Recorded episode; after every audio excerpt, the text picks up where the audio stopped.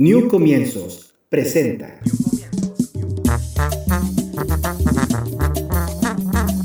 Norteamérica para los mexicanos.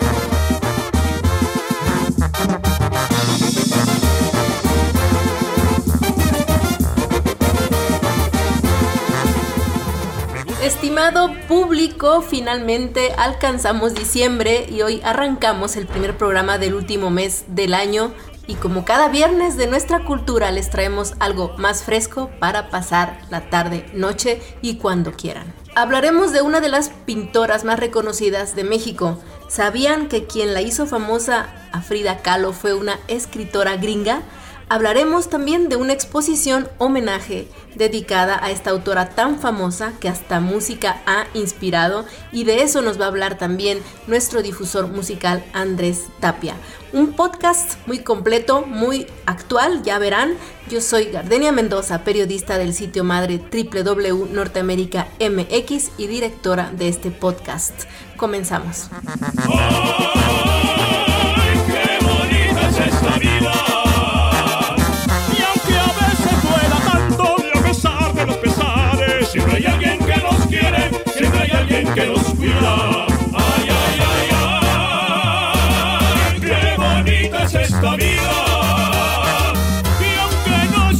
para siempre, si la vivo con mi gente, es bonita hasta la muerte con agua caliente y tequila.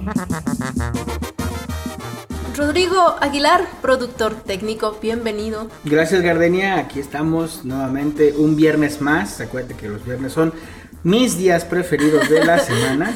si lo sabe Dios, que lo sepa el mundo. Claro, por supuesto.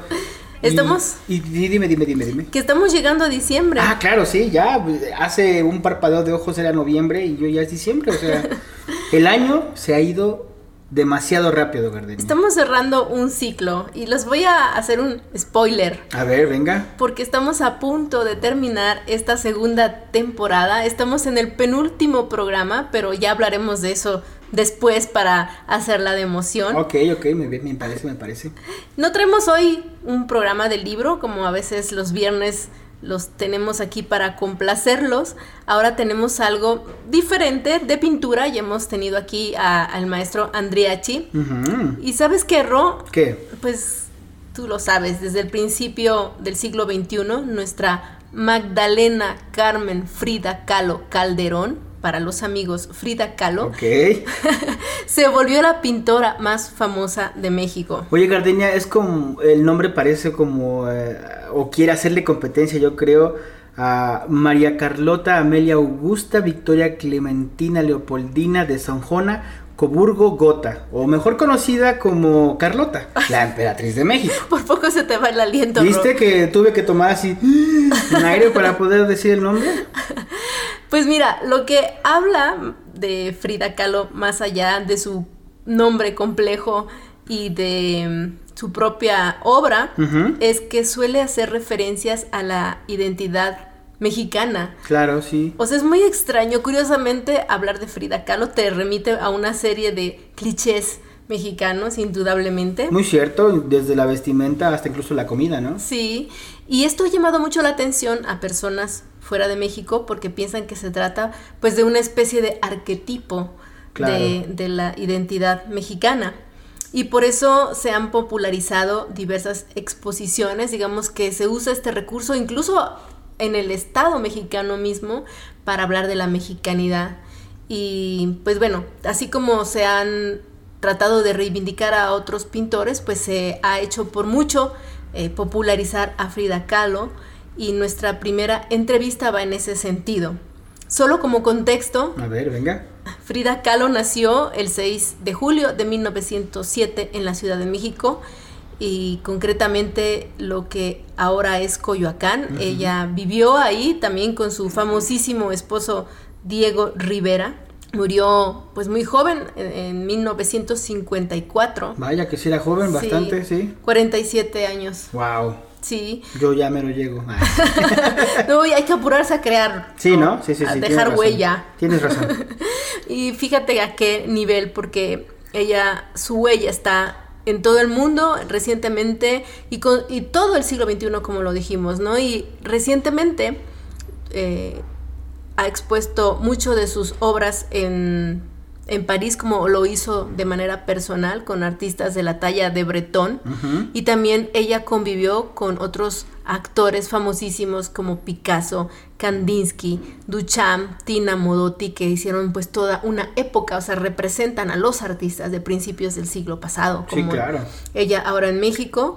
Eh, también se le ha popularizado como un icono pop y la consagró en el mercado la cantante estadounidense Madonna, quien se convirtió en una gran coleccionista de su obra. Órale, ese dato no me lo sabía, no sabía que Madonna era coleccionista de Frida Kahlo. Sí, y en honor a su reconocimiento, pues ya han hecho homenajes en todo el mundo de talla internacional, digamos, muy populares, pero hoy tenemos uno muy peculiar porque eh, ya no es un homenaje de otros, sino desde artistas mexicanos, o sea, que le han dado su reconocimiento llevando con su obra una exposición homenaje a París y se acaba de estrenar ahora en Madrid. Wow. La organiza un mexicano tremendo y vamos a tener el honor de hablar con él, que también es el curador de esta exposición.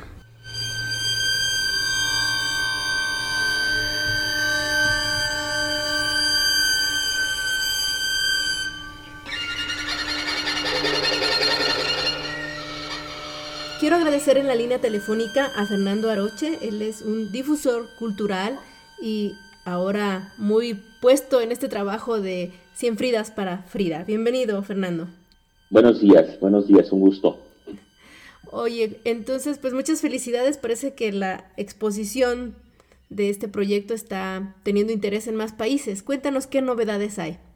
Pues vamos a inaugurar ya próximamente el 27 de noviembre a mediodía a las 12 inauguramos nuevamente 100 Fridas para Frida, ahora en Madrid, en Madrid, España, en una galería que se llama Ra del Rey, Espacio para las Artes, que está ubicada en pleno centro de Madrid, ahí muy cerca de, a una cuadra de, Gran Vía, muy cerca de Puerta del Sol. Ahí es donde se va a inaugurar eh, nuevamente esta exposición colectiva. Y estuvo originalmente en París, ¿verdad? En París originalmente. Fue planeada para París, la exposición, porque eh, Frida tuvo una relación muy particular con, la ciudad de París. Eh, fue en la única ciudad en el, del extranjero en la que vivió más tiempo, eh, permaneció ahí como mes y medio, dos meses, y entonces esa, esa, con esa idea fue que, fue que planeamos estando, estando hace unos años precisamente ahí, que, que proyectamos realizar 100 Fridas para Frida.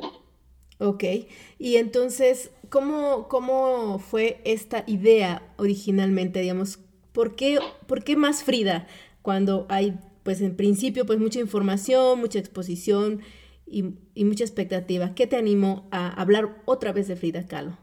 Pues porque eh, precisamente, por ejemplo, hay, hay varios aspectos, hay, hay mucho el fenómeno de, se podría decir, comercial respecto a Frida, ¿no? Como como un fenómeno comercial, como un fenómeno mediático, y creo que se soslayan varios aspectos concretos como una artista en su trayectoria, ¿no? Por ejemplo, yo eh, al organizar esta exposición con los artistas participantes me puse a compartir, yo también soy artista visual, mi formación es de artista visual, y me puse a compartir en el chat que, que organizamos con todos ellos, con más de 100 artistas, me puse a compartirles información diariamente de, en torno a FIDA, de, desde distintas perspectivas, desde la perspectiva académica, siempre investigaciones muy formales de, investigadores de DIMBA, de cuestiones de, académicas históricas, y eh, muchos entonces algunas cosas no las conocían, por ejemplo, en algún momento les mandé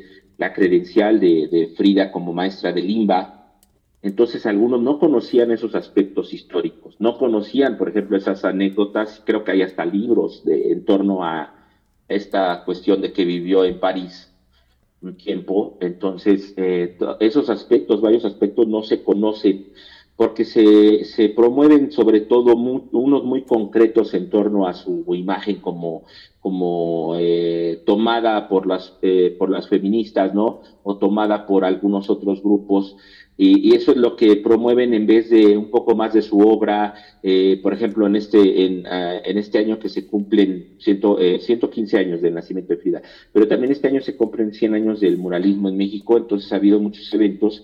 Y una de las conferencias que fuimos fue precisamente en torno a los murales que pintó Frida que mucha gente no sabe que pintó murales. Entonces, unos cuantos murales, pintó tres o cuatro murales que por, por desgracia ya desaparecieron todos, pero eh, pintó murales. Entonces, estos aspectos, esa conferencia la hizo una investigadora de LIMBA, del CENIDIAP, aquí en México, y eh, te digo, esa información se la compartimos a los, a los artistas participantes. Entonces, estando yo precisamente eh, con otro proyecto, estando en París hace unos años, eh, viendo en perspectiva eh, que se iba a dar esto del, del, 115 años del nacimiento de Frida y viendo esa presencia de la imagen de Frida en muchos, desde muchos aspectos en París. Me acuerdo que había una exposición también grande, eh, más formal y eso por parte del gobierno de México.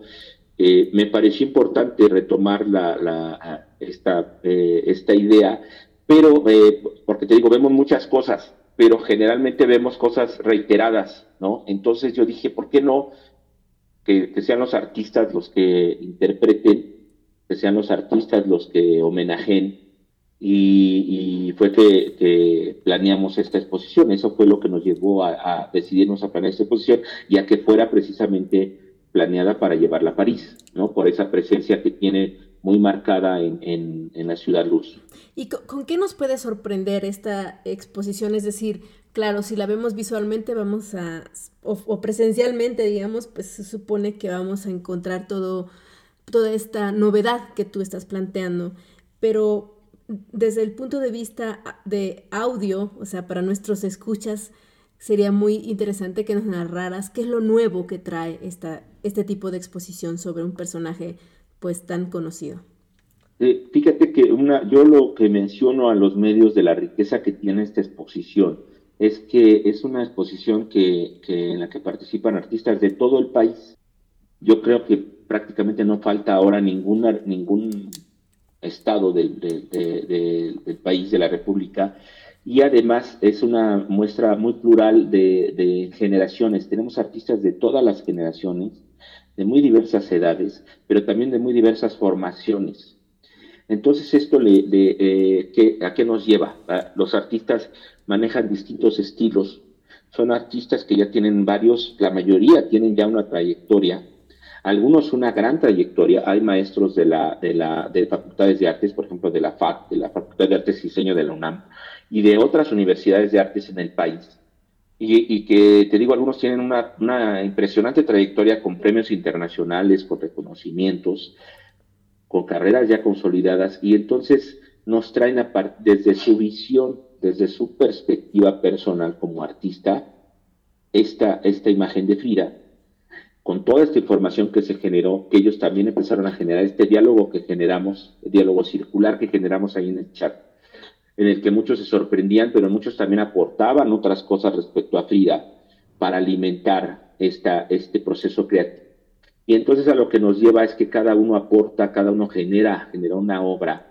Con esos, con, eh, ya no es la, eh, representación tradicional habitual que vemos muy comercializada de Frida, sino que nos encontramos piezas muy interesantes porque los artistas lo hacen desde su perspectiva, desde su formación, desde sus estilos, con sus técnicas.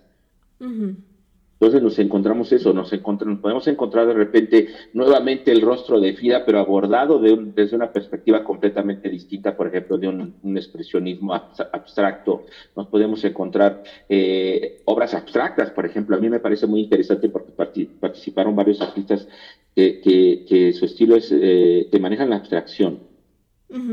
la, abstracción formalmente no es eh, como algunos creen, simplemente aplicar colores o embarrar colores. No, la abstracción implica toda eh, una serie de aspectos formales, como en cualquier otro, eh, otro estilo pictórico. Tiene que cubrir aspectos formales, ¿no? Equilibrio, composición, estructura, eh, eh, la paleta de color, una, una, paleta de color bien seleccionada, cómo se maneja esa paleta de color. Entonces eso solo se logra a través de, del trabajo y de la constancia y de una trayectoria y de ya años en ello. Entonces en la obra nos encontramos piezas abstractas, ¿no? Que, que, que representan estas ideas estas situaciones, este, este, eh, bueno, hasta la, hasta la época histórica, porque les, les, mandamos información, por ejemplo, qué estaba sucediendo eh, en, la, en, la, época en que Frida inició, qué estaba sucediendo, les mandamos información de todo. Entonces esto generó una infinidad de propuestas completamente distintas más allá de lo, de lo tradicional o, o lo habitual. Hay algunos que sí la abordaron así de manera tradicional, por ejemplo, o de manera, por ejemplo, un, un, realismo, un hiperrealismo, pero también con otras perspectivas. Por ejemplo, hay un cuadro eh, que, por cierto, se vendió, un cuadro precioso de, Frida retratada, eh, pero de niña. Es una fotografía de Frida y con una serie de elementos, de símbolos a su alrededor, creando una atmósfera, creando un, fondo, con toda la idea, lo, lo que le generó a la, a la creadora, a la pintora. Entonces, eh, es, un, es un cuadro precioso, eh, figurativo, sí figurativo, pero, pero de grado hiperrealista, muy interesante. Y luego había otro, por ejemplo, también con eh, figurativo, pero también esa pieza también, por cierto, se vendió, se quedó en París. De, de, Frida, pero que estaba exactamente cortado a la mitad, con, un, con un fondo de un color, de un color completo, pero con una textura, te digo, maneja cada uno sus técnicas, sus tipos de materiales. Entonces, eh, un cuadro muy, muy bien logrado, muy, muy, muy bien logrado, que parecería muy elemental, pero te digo también como era llevado al hiperrealismo, pues era muy interesante y muy impactante para la gente por el fondo que tenía, ¿no? Entonces son piezas que no son las habituales que vemos de, eh, muy recurrentes de Frida. Hay uno también de, un artista ya grande, de un, te digo, por ejemplo, esta cuestión que te estoy mencionando de, generaciones, es un hombre de 80 años. Hizo una Frida, el, toda la, el área que ocupa Frida y eso, pero con, con unos con triángulos de colores, es un, es un abstraccionismo eh, geométrico, pero muy, muy bien logrado entonces se ve completamente diferente. Hay una propuesta, por ejemplo, también tenemos dos artistas que no son mexicanos, nada más. Tenemos un artista, un, chileno que vive aquí en México desde hace 40 años, ya tiene más tiempo en México que lo que vivió en, lo que vivió en, en su país, eh, que es diseñador, de, formador, de formación diseñadora, entonces también creó una imagen de Frida. Desde, desde la disciplina del diseño, un cartel muy bien logrado, muy interesante que a mí me gusta mucho esa pieza. Eh, eh, te digo también, también eh, hacia un, abstraccionismo geométrico.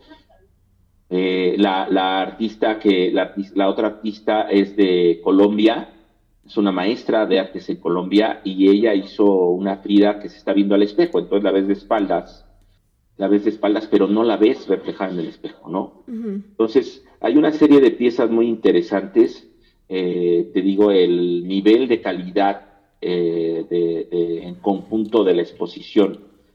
Es un nivel de calidad alto, es eh, por lo que han mencionado las personas que la han visto, las personas, el público en París que, que, pudo ver la exposición, que visitó la exposición durante los días que estuvo ahí expuesta, tanto de la comunidad mexicana que, estuvo muy presente eh, y de los y de los franceses y de otras nacionalidades porque ya sabes que ahí vive gente es una ciudad cosmopolita y vive gente de muchos países. Entonces nos visitaron muchos latinos y, todos coincidían los los franceses los los latinos y los mexicanos que la muestra tenía un nivel de calidad muy alto. Ahí te digo varias pues varias piezas muy interesantes de de ilustración, de fotografía. Hay una pieza de fotografía de un artista mexicano que vive en París, que participó y que él es pintor y es escultor, pero esta vez participó con una fotografía.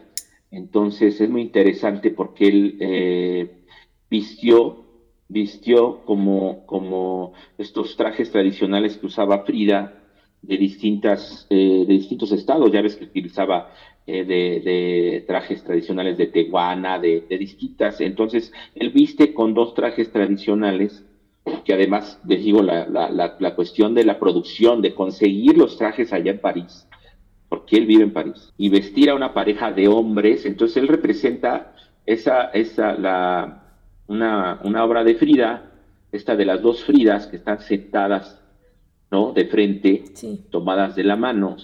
Él viste a dos hombres con, con estos trajes tradicionales muy coloridos, les toma la fotografía, pero dos hombres además barbudos, muy barbudos, ¿no? Les dice además que no se rasuren durante unos días para que estén tal cual, ellos suelen utilizar barba, y de repente cuando les hizo la propuesta dijeron, oye, pero me rasuro, me maquillo o algo, dice, no, así tal cual como eres, así tal cual que te dejas la barba, es más, no te rasures unos días para que se note la barba, para generar ese contraste. Ya, y hizo, la toma. Y así como está, hay varias, te digo, son varias piezas, es muy interesante la exposición, y sobre todo porque te digo que, que, se generó esa pluralidad que nos, que se vuelve un, muy amplio abanico de lo que se está produciendo en, en, las artes, ahorita en las artes plásticas y gráficas.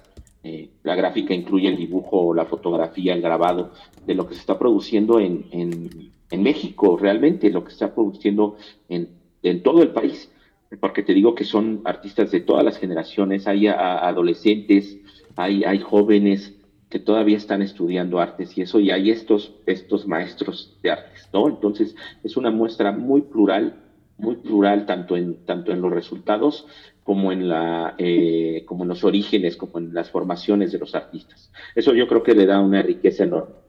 Claro, es muy completa y además, como dices, novedosa en técnicas, en, la visión de cómo la ven los artistas mexicanos actualmente.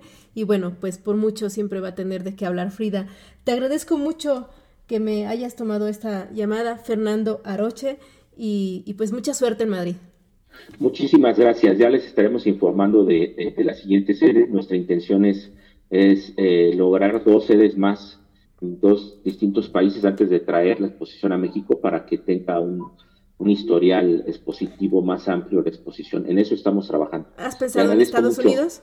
Eh, lo, he pensado, pero fíjate que estamos, bueno, vamos a, vamos a, buscar, hemos estado trabajando en ello. Ahorita como la exposición está en, Europa, pues la intención primero es intentar una sede más allá y después traerla a la mejor América. Eh, precisamente esta artista colombiana nos, nos decía de, de, la posibilidad de llevarla a Colombia y como ella es una maestra de artes, pues está, está trabajando también, apoyándonos, trabajando en ello.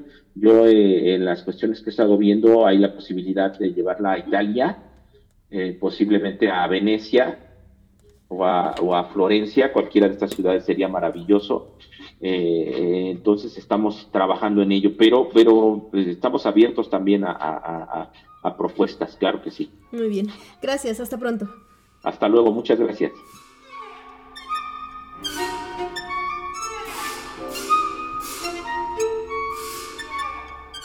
Este programa es patrocinado por la organización de repatriados New Comienzos. Ellos apoyan a la comunidad de retorno a México a reintegrarse y encontrar empleo. Estos chicos que dominan perfectamente el español y el inglés se ponen a su disposición con cursos especializados para mexicanos en Estados Unidos. Contáctelos a través de las redes sociales como New Comienzos, New de nuevo en inglés, comienzos en español. Me llama mucho la atención esto, Gardenia. ¿A ti te gusta Frida Kahlo? Bueno, ¿te gusta su obra?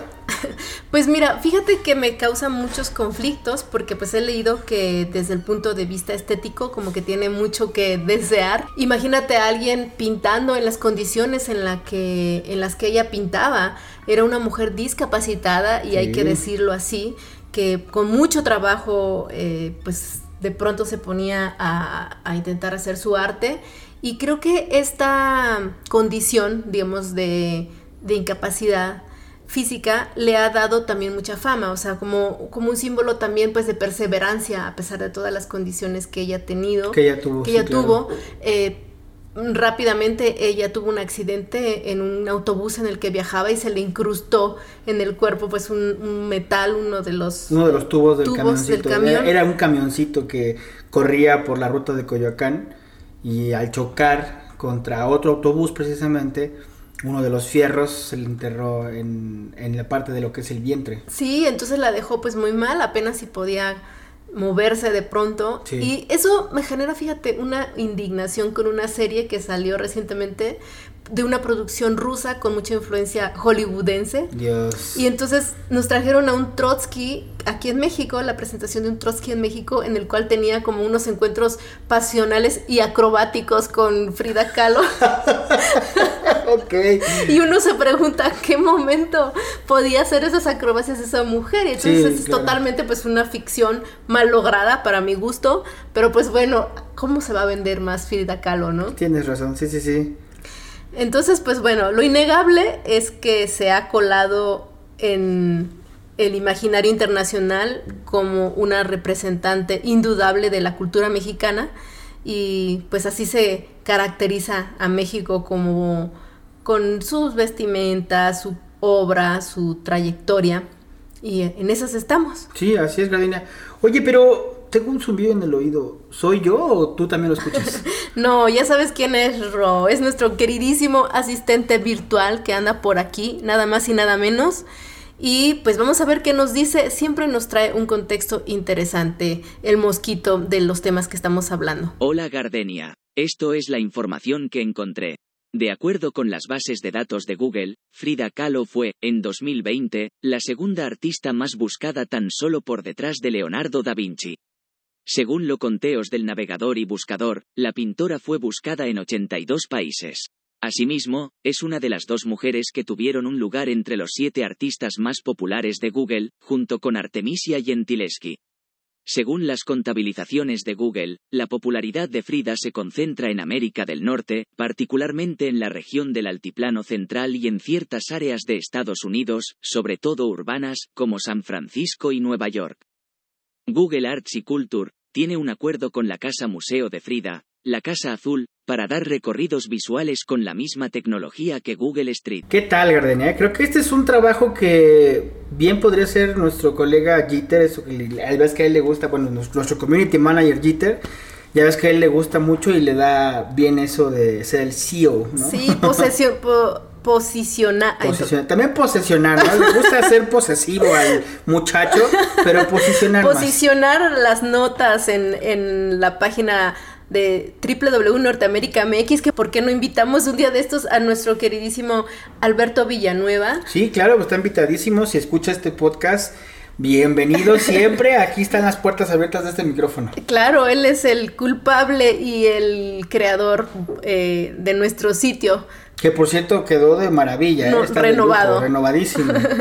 Bueno, entonces, ¿qué pasa? Eh, ahora lo interesante es que, como decíamos hace un momento, los artistas mexicanos se están volcando en interpretar a su manera y con los nuevos recursos que hay del arte en eh, esta, digamos, nueva era de- del siglo XXI, interpretar a Frida.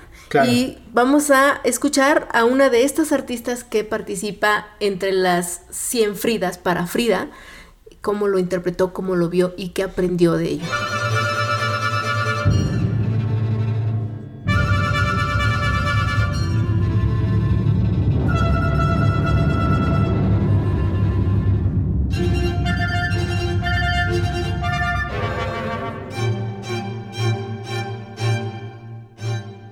En este tema de, de Frida, ¿quién mejor para hablar de lo que simboliza la, la novedad y como artista visual aquí en México? Tenemos a Reina Zapata, bienvenida a este programa. Muchísimas gracias, Gardenia. Encantada de estar con ustedes. Gracias. Reina, ¿cómo puede renovarse o reciclarse o reinventarse a Frida Kahlo después de tanto tiempo y tantos años en la palestra de la fama? Mira, el tema de Frida, ¿por qué es tan importante? Porque ella, en, en- cuando ella eh, era la esposa de Diego Rivera, era una mujer que marcó una pauta en, en el comportamiento, en su manera de vestir, en su manera de actuar, y por sus obras, su vida misma es eh, verdaderamente un- una novela, y no es una novela de ficción, es una realidad que sucedió. Y ella, pues, este, en un momento en el que la mujer, pues, tenía una, una voz muy, ahora sí que no se escuchaban las voces de la mujer y menos en la pintura, porque de hecho tenemos muy, muy pocas representantes en esa época, pues ella hace un, de su vida y de su obra, pues un mito muy grande. Y su obra, pues causa una gran expectativa porque ella retrata el dolor, retrata su vida, retrata sus vivencias y eso hace que sea muy importante Frida Kahlo. El momento histórico que le tocó vivir la hace muy importante. Ahora, em, ¿cómo reinterpretarla en esta época? ¿Cómo reinterpretarla? Bueno, eh, si nosotros somos mexicanas, ¿verdad? los que estamos participando en esta, en esta muestra que de las 100 Fridas que hizo el maestro Aroche, pues es eh, algo, mm, no es tan difícil reinterpretarla, porque su, su obra está muy llena de México, con eh, una iconografía muy mexicana. Nosotros somos mexicanas, pues es fácil tomar de nuestra vida cotidiana el colorido, los símbolos, todo lo que se maneja en México con el tema Frida. Ajá, entonces en tu obra, ¿cómo la plasmaste? ¿Cómo describirías? Digamos, en este momento no podemos ver tu, tu obra, pero ¿cómo describirla para la audiencia? Pues mira, yo hice una reinterpretación de un retrato de Frida y lo único que yo hice muy especial en eso es que puse un perico, de los que ya le gustaban tanto los pericos, le puse un perico en la mano y puse unos colores muy mexicanos, unos colores quizás muy pop, si tú quieres, pero son muy, este, mucho, muy mexicanos de la, tomados de, pues, de casi todo México. Nosotros pintamos con mucho color. Entonces no es difícil, como te digo. Mi obra es llena de color. y Frida para nosotros es llena de color. Es México. Ok, y ahora, en el tema de, digamos, de la distancia en la que nos encontramos actualmente con todos los movimientos feministas, hay quienes dicen que Frida, contrario a lo que se cree, no es feminista. ¿Esta lectura se le puede dar? ¿Qué lectura se le puede? No es feminista o, mira, lo que pasa es que ella es, en su época, fue una mujer que sí empezó con ciertas cosas, eh, de hecho, son tomadas con ciertas cosas y ciertos aspectos que ahora se nos hace muy fácil decir, muy fácil de hablar muy fácil de actuar porque ya tenemos como que la mesa puesta, sobre todo las nuevas generaciones. Pero en el tiempo que le tocó vivir a Frida, vestirse de hombre, pues no es nada, no es nada natural, no es nada gracioso, ¿verdad? es, es, para mí sí es feminista Frida, sí es una persona, una mujer feminista de su época en su época sí era muy feminista. Sí, porque se decía, bueno, que también incluso se sometía a Diego Rivera, ¿no? Y que su fama pues vino posterior a su muerte, no en su momento. Bueno, entramos en el tema de, de su relación con Diego Rivera, pues yo creo que fue una muy buena relación, porque aquí tienes a un sádico y a un masoquista, que no tiene nada que ver con este, con género, simplemente son y te llevan una vida así por siempre, pero muy acoplados a, todos sus dramas, muy acoplados. Ahora, en, la actualidad, ¿qué otros símbolos eh, podemos considerar vigentes de, esta artista? ¿Qué símbolos? Bueno, aparte de, de lo que ella tiene dos obras dos, dos, dos, eh, dos eh, grandes, para mí una gran división en su obra de Frida. Una obra de Caballete que es espléndida, espléndida hecha con todo el colorido, con toda la iconografía mexicana, pero de una gran um, factura técnica, o sea, con un óleo perfecto, con un, excelentes cuadros, como las dos Fridas y más y por otro lado tiene una obra, una obra que son dibujos o pinturas, pero con una manufactura muy, eh, pues muy, no, no, podía decirse naif, una cosa muy, muy, muy sintética, eh, un poco mal hecha y todo, pero uno puede pensar, ¿cómo si tú te pones acostado en una cama con un pincel y un caballete colgando en el, el techo, o sea, con un poco de respaldo, ¿cómo puedes pintar tú de bien cuadros, no? Pues es muy difícil. Entonces, hay muchos cuadros que ella pintó en esa posición. Entonces, es entendible que tenga dos clases de cuadros, unos muy bien hechos, que fueron los que pudo hacer de manera, ahora sí que sentada, y otros que los hizo acostada. Entonces ahí es, ven, es donde ves la, gran diferencia de la obra de Frida. Pero, y los contenidos, pues, muy fuertes todos, muy fuertes. Son contenidos no surrealistas, son contenidos, o sea, temas de la vida cotidiana de ella. O sea, lo que ella vivía era ya, lo que ella ponía, como un diario, como un diario. Sí, claro, su, su, interpretación de su propia tragedia, incluso, ¿no? De, la vida, etcétera. Claro. Oye, Reina, y cuéntanos un poquito de ti. Bueno, ya, no, ya empezamos duro y directo con, con, el tema de tu participación en esta muestra de 100 Fridas para Frida, pero, pero cuéntanos tú, ¿cómo, como artista, qué representa ahora ser un artista en México? ¿Cómo te formaste? ¿Hacia dónde vamos? Pues mira, y eh, yo me formé en la maravillosa, para mí, maravillosa universidad, en lo que era la, la ENAP, hoy FAD, Escuela de Artes y Diseño. Yo tuve mi formación estrictamente académica con maravillosos maestros, porque eso se te da la universidad, que puedas estar con los mejores maestros y tú tienes la oportunidad de acercarte a ellos y de trabajar con ellos. Entonces yo tuve una formación académica, hice una, hice una maestría en pintura, de la cual no me he graduado, pero espero muy pronto graduarme de mi maestría. Y este, con todos e, e, esos eh, maestros excepcionales y compañeros también excepcionales, porque hay pues muy malos y muy buenos.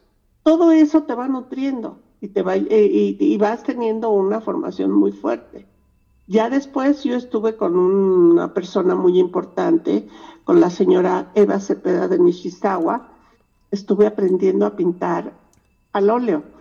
Y esa, esa, eso me dejó también y educación visual, porque viajamos a muchos lugares de Europa, a muchos museos. Entonces te vas nutriendo, nutriendo, nutriendo de todo lo que ves. Pues para mí eh, la, pintura pues me ha hecho feliz, me ha hecho muy, muy feliz. Y debo decirte que me pagan porque yo sea feliz, porque hasta, ve oye, hasta vendo mis cuadros. No, no, no. También doy clases de, doy clases de, mm, a los jóvenes, doy clases de dibujo en la Escuela Nacional Preparatoria número 5 de la UNAM, y eso también es una gran experiencia y un gran compromiso. Todo, o sea, todo te lleva al mismo camino, ¿no? A, tu obra y a tu trabajo y a un compromiso muy fuerte. Yo soy pintora abstracta, pero como te dije, tengo una, una formación académica, yo puedo pintar figuración y puedo pintar abstracción, o sea, tengo las herramientas para poder hacer, que es lo que me dio la universidad, las herramientas para poder expresarme como, cual sea mi deseo, ¿no? Como participar en esta exposición de Frida, que es figurativa. Claro. Y, volviendo a Frida, ahora que lo mencionas, em, ¿a ti te influyó Frida? Sinceramente, no. Como que me diga, ay, la pintura de Frida me ha influenciado. A mí lo que me ha influenciado eh, fuertemente es mi país. O sea, y la pintura, obvio, de también, pero, pero más, más bien es el colorido, las formas, eh, todo lo que me rodea en mi país es lo que grandemente me ha influenciado. Eh, pero bueno, si te tuviera que retomar, retomaría y vería más los cuadros de Frida. Unos en su contenido, de cómo expresa ella su dolor y su todas sus situaciones, y por el otro lado, los cuadros muy grandes que tiene, muy buenos, este, su manera de decir también. Pero ella es México también. Y a mí lo que me apasiona es México. O sea, mi país me fascina. Muy y, bien. la pintura y creativos y artistas, pues no sé en otros lugares del mundo, pero aquí me encuentro uno levantando una piedra y otro levantando otra. y eso me encanta. Sí, así suele, suele ser México y los mexicanos en Estados Unidos lo llevan también. Allá nos escuchan, nos están escuchando y, y bueno, tienen muchas fuentes de inspiración para quienes tengan esa inquietud, pero que no tengan como por ahora pues una eh, formación o intención previa. ¿Qué, qué aconsejarías? Ah, para los que no tengan la... Eh, mira, yo les, les aconsejaría que siguieran o sea, que, si tienen la inclinación por el arte, siguieran, siguieran, aunque sea de manera autodidacta, es un camino empedrado ser autodidacta. Y, tener la formación de una universidad es, un, es una autopista este, de alta velocidad, porque aquí te forman, tienen todas las herramientas. El autodidacta tiene que buscar por sí mismo su camino y tiene que ir buscando libros y maestros y ver y hacer y hacer y hacer y equivocarse con más. Nosotros con toda la formación académica nos dan todo ya, ahora sí que todos los conocimientos vienen a ti, pero, pero tú no sabes quién va a llegar a la meta. Si va a llegar el autodidacta o va a llegar el que tiene la formación académica. Sí, claro, hay de todo, ¿no? Eh, hay de todo, hay de Tú no sabes quién va a llegar a la meta en el arte, a lo mejor el autodidacta. O sea, ese es el, el, nada más que el autodidacta te puedo decir que le cuesta más trabajito, pero es de que lo pueden hacer, lo pueden hacer. No deben de sentirse menos junto a un a una persona egresada de una universidad. Si trabajan fuerte y se documentan, tienen toda la oportunidad. Y yo los admiro muchísimo, créeme, ¿eh? y les digo, no, tú vales igual que cualquier otro, porque tu obra está espléndida. Y pues hay que darle, ¿no? Es una lucha, pero hay que darle. Y si traes eh, por ahí los genes de los mexicanos, los genes mexicanos, pues traes todo, todo tienes todo para hacerlo, ¿eh? Todo. Así es. Si tienes ese, esa chispa del color y de la forma y de la luz que en México tenemos, pues hay que darle. pues bueno, mira, un buen pretexto que tenemos ahora esta muestra de 100 Fridas para Frida, para pues preguntarse todo lo que hemos hecho como escuela los mexicanos en el tema de la pintura y por mucho te agradezco, Reina Zapata, que hayas tomado esta llamada y, y exponernos tus puntos de vista como artista. ¿Sabes qué? Estoy a tus órdenes y bueno, si de algo te sirve, tengo 32 familiares míos que viven en San Diego, que son migrantes y que ellos viven impresionados por la carrera que yo hice aquí en México, en el arte. Que yo hice y, les fascina, les fascina. Dice, no, es que es impresionante, tía. Me dicen, 32 familiares tengo migrantes, imagínate, San Diego. todo, una, todo un clan. Todo un clan. Toda mi familia se fue para allá y yo me quedé. Pero les digo, creo que a mí me fue mejor.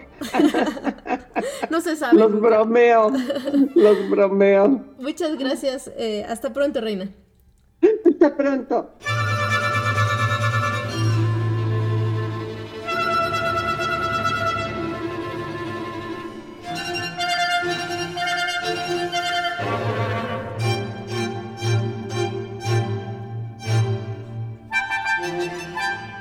Pues ahí está la importancia de Frida permanente en nuestro mundo y en nuestro país y también ha dado mucho de qué hablar en el tema musical y quién mejor que hacer pues este tipo de talacha para que nos explique hasta dónde se ha colado Frida en la música que nuestro difusor musical Andrés Tapia.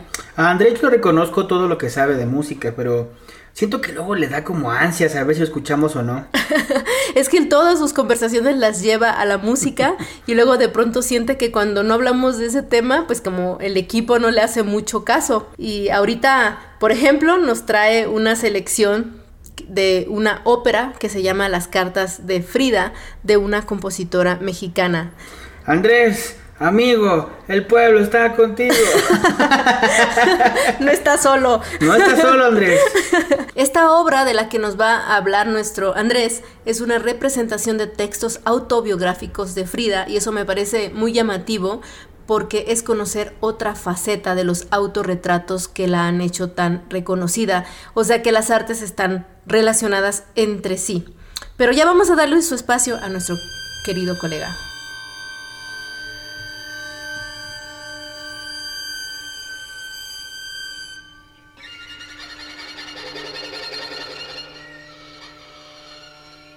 Pues esta semana es de Andrés Tapia. Recordemos que nos acompañó en el primer programa en un bomberazo, como decimos en, en periodismo, porque nuestro querido Rodrigo se enfermó y pues Andrés siempre puesto y dispuesto para la comunicación. Bienvenido por segunda vez, Andrés. En esta semana, segunda vez esta semana, sí, aquí estoy. Y ahora que el tema fue esta exposición de, dedicada a la pintura de Frida, sea, no de ella, sino dedicada a la pintura. Ahora, ¿qué te parece si te presento una obra dedicada e inspirada en el trabajo de ella? Es una ópera, una ópera de cámara, una ópera de baño, como la llama su autora, Marcela Rodríguez, es la compositora. La ópera se llama Las Cartas de Frida. Fíjate que es una obra eh, muy audiovisual, requiere video, mucho movimiento escénico y por supuesto, o sea, muchas cosas ahí, un par de actores, es un monólogo, ópera monólogo, en donde Frida está representándose con muchos atuendos, con ella este, imitando pinturas y, este, y canta o recita o habla cartas y textos de Frida. Como quien dice, aquí no hay ningún texto de otra persona, es la misma Frida en primera persona presentándose en la ópera. Otra ópera no convencional, este, Gardenia. O sea, no hay un principio, un final, nada. Simplemente fue una adecuación, una, una selección de sus textos y que le dieron un, un, este, un ritmo escénico. Es, parece más como una pequeñita ópera de, una pequeñita obra de teatro, pero sí es una ópera de cámara. O sea, es todo al mismo tiempo. Y es un monólogo, pero bueno, los actores de repente le responden. ¿Cómo ves? Pues interesante porque es una excelente oportunidad para explicar lo que es la diferencia entre una ópera y una cantata, en la cual, vamos a decirlo, la ópera tiene pues una historia, un principio, un final, con, como cualquier cuento, digámosle así. Pero, aquí no hay, ah, fíjate, lo estás diciendo muy bien, aquí no hay eso, sin embargo, hay una disposición escénico-teatral que la une y de alguna manera pareciera que tiene un principio y un final, aunque no lo tenga. O sea, entre, entre cantata y ópera. Y ópera, exacto, porque a lo, que te a lo que se refiere Gardenia, o bueno, lo que te refieres Gardenia, es que efectivamente hay muchas obras vocales en que no son para ser representadas, que son cantatas, pero tampoco son obras religiosas, ojo. Y luego vamos a escuchar eh, una carta tremenda, ¿no? Una carta divertidísima, o sea, dentro de esta ópera, bueno, una carta divertidísima fue, que existe, pues que pasó ella se carteaba pues con Carlos Chávez. Carlos Chávez, compositor mexicano, el primer director del Instituto Nacional de Bellas Artes en los 30, se tenía que cartear con él. Claro, estamos hablando de cuestiones políticas, sociales, bueno, de trabajo, ¿no? Eh, Frida era la pareja de Diego, Diego recibía los encargos, o sea, estamos hablando de trabajo. Pero, pues como era esta canija que le escribe una carta de respuesta, pues a manera de corrido. Le escribió un corrido. Léenos un pedacito que ahí tienes en... Por ejemplo, para que me entiendan. De los dibujos el precio le parece bien planteado. le va a dar reterrecio para no hacerse de lado. Sin embargo, teme y duda que Rockefeller, la vieja, siendo necia y testaruda, del permiso la pendeja. O sea, ya con este texto ya medio aclaré. Refiriéndose a Rockefeller que le canceló unos murales allá en Estados Unidos, ¿no? Sabemos qué pasó después. Esta carta es antes. O sea, aquí Carlos Chávez la, la, está haciendo como de embajador cultural, político, conectándolos en lo que iba a resultar ese mural tan conocido que le destruyó, sabemos la historia, y que después lo repitiera en el Palacio de Bellas Artes. Pero bueno, aquí también está hablando de pinturas y también creo que por allí, por añadidura, venía algo de ella. O sea, ¿cómo se convierte algo que solo era comunicación y trabajo en una carta que hizo corrido y aquí vamos a escuchar como en la ópera se presenta a manera de corrido. Marcela Rodríguez, compositora, utiliza como pretexto para hacer ese corrido musical.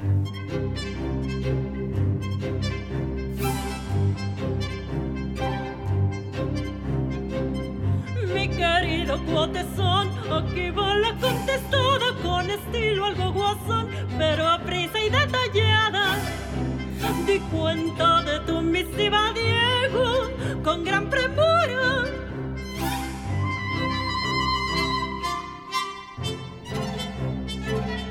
Y sin ser muy abusiva, voy al grano y sin largura.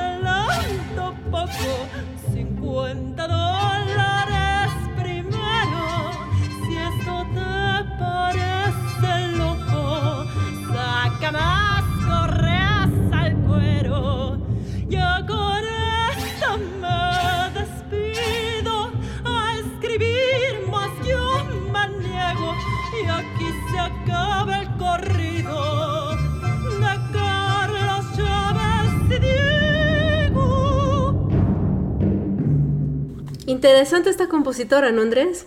Sí, y que además esta obra resultó ser un trabajo entre familia. Marcela es hermana de Jesús Rodríguez. Ella fue la que plantea y le dio forma, como dije antes, a estos textos y se convirtieran en una ópera que escénicamente funcionara, funcionara junto con la, la, que hizo la puesta en escena, porque, repito, esto es una obra muy audiovisual, tiene video, tiene actores, es Clarisa Malheiros ella, y la que la hace de Frida la que canta es nada menos que la hija de Marcela. Entonces, todo está entre familia, en casa. Entonces, se trata de esta chica, ¿cómo se, cómo se llama? Eh, Catalina Pereda. Catalina Pereda, la mezzosoprano. Su hija, exactamente. Entonces, eh, es un trabajo entre familia, entre amigas, muy íntimo. Y hablando de intimidades, ¿qué te parece si escuchamos otro fragmento de esta ópera? que no es un texto de Frida, es un texto de Elias Nandino, un poema que ella tenía en su diario, como dije, no nada más cartas, textos que ella tiene o hace suyos. Este poema se, ah, se convierte en una especie de aria, un solo, en la ópera, esta de las cartas de Frida.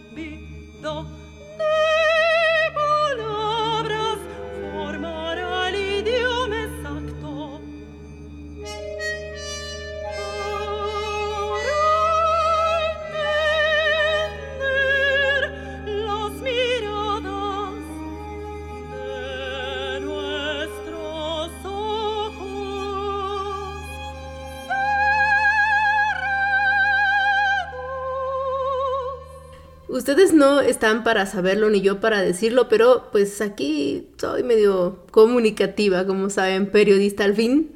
Y resulta que nuestro Andrés estaba muy nervioso. ¿Por qué estabas nervioso en este, en este segmento particularmente? Porque la buena de Frida, sí, Frida, no solo la pintora, ilustradora, lo que ustedes opinen de ella, siempre fue una persona que le importaba y se quería comer la cultura y el arte de su país y lo quería exportar tal como se escucha en la ópera, en fragmentos que no, bueno, en las partes que ya no presentamos, pero en la ópera se siente con los textos mucho como ella amaba y necia de que su trabajo o el de su Diego o el de México estuviera en el mundo.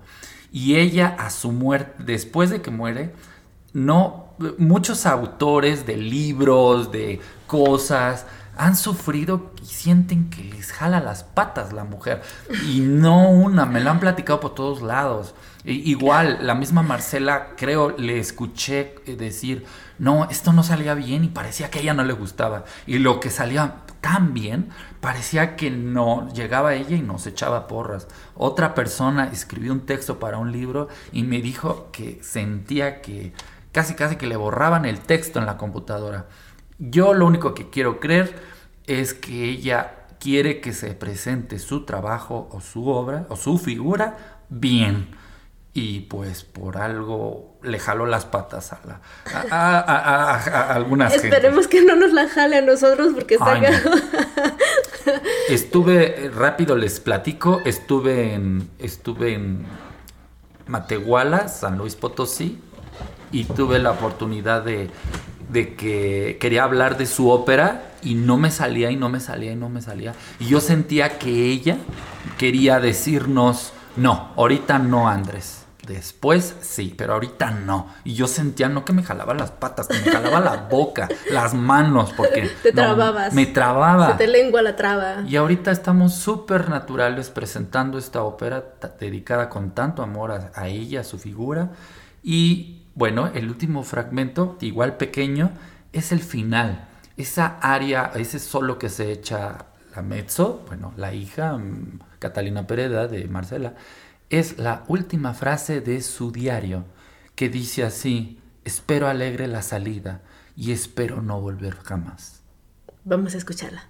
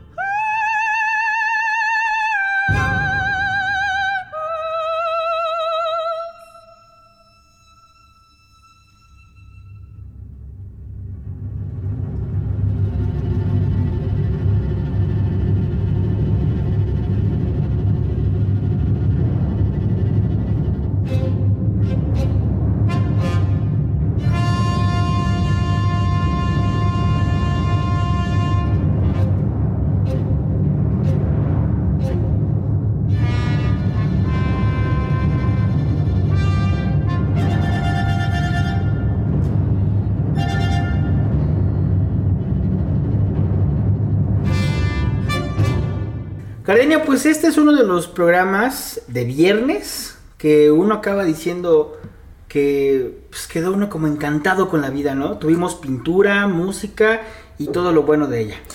Pues mira, Ro, la verdad es que después de esto está como para ponerse en un plan bohemio. Exacto, sí, la verdad que sí, a mí que no me piquen tantito porque me pongo bien bohemio. Pues ya, ¿no? Vámonos. Vámonos, sí, ya. Es hora de cerrar el changarro e irnos a a sosegar el alma.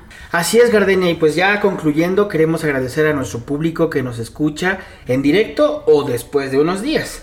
Agradezco también a nuestro productor y a todo el equipo que hace la chamba enorme que no siempre se ve, pero está ahí tras bambalinas. Nos escuchamos la próxima semana. No olviden seguirnos en nuestras redes sociales. No se olviden de visitar nuestra página www.norteamerica.mx.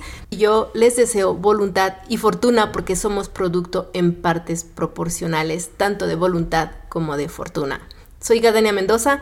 Los escucho muy pronto.